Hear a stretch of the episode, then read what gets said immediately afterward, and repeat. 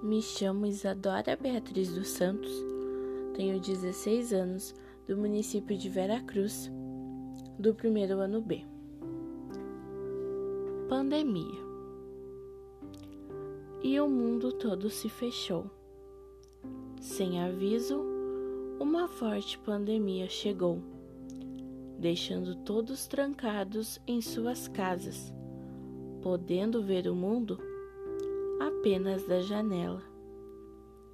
Os abraços foram evitados, os apertos de mão deixados de lado. Os sorrisos foram tampados por panos, deixando o mundo sem vida por todos os cantos. A pandemia está nos assustando deixando muitas famílias incompletas por vários lugares deste nosso mundo.